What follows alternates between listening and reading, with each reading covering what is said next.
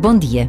No domingo passado, o primeiro domingo do Advento, o Papa Francisco recomendou a todos os que o escutaram que fizéssemos uma oração de coração.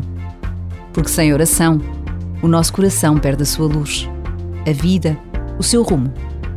E não precisam de ser longas orações.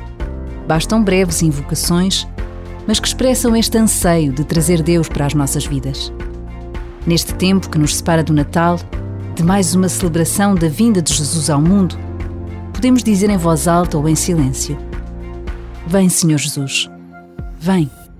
Por vezes, basta a pausa de um minuto para nos lembrarmos de quantas vezes chamamos por Deus e de quantas vezes invocamos a sua ajuda e presença.